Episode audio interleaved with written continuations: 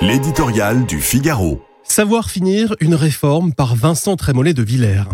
Cette réforme n'en finit pas de finir. Les cortèges se dégarnissent, les opposants s'essoufflent, les ministres rêvent de ne plus entendre parler de trimestre et les parlementaires de cotisation.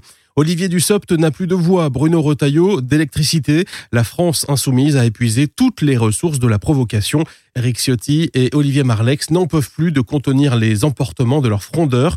Il est temps que ça s'arrête. Ce jeudi soir, le texte devrait être adopté.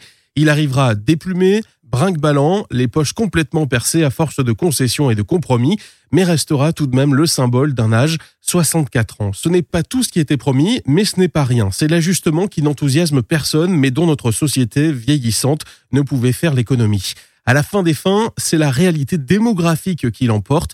Il y a de plus en plus de retraités et de moins en moins d'actifs. Nous y sommes presque, mais reste toutefois l'essentiel, le vote final.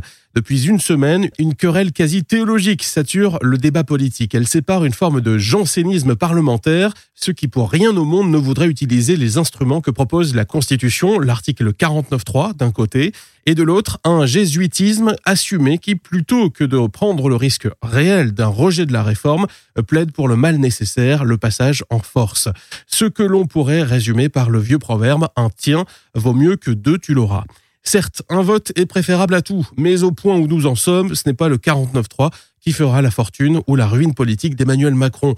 Cette réforme nécessaire est monstrueusement impopulaire. L'opinion qui s'est cabrée et qui l'est pour longtemps ne changera pas d'avis par la grâce d'un vote étriqué. En revanche, un vote négatif emporterait avec lui toute la suite du quinquennat. Pour terminer une réforme, il faut prendre le chemin le plus sûr. Ensuite, il sera temps de faire la preuve dans d'autres domaines, immigration, école, santé, fiscalité, simplification, la preuve que l'on sait entendre, malgré tout, la majorité silencieuse.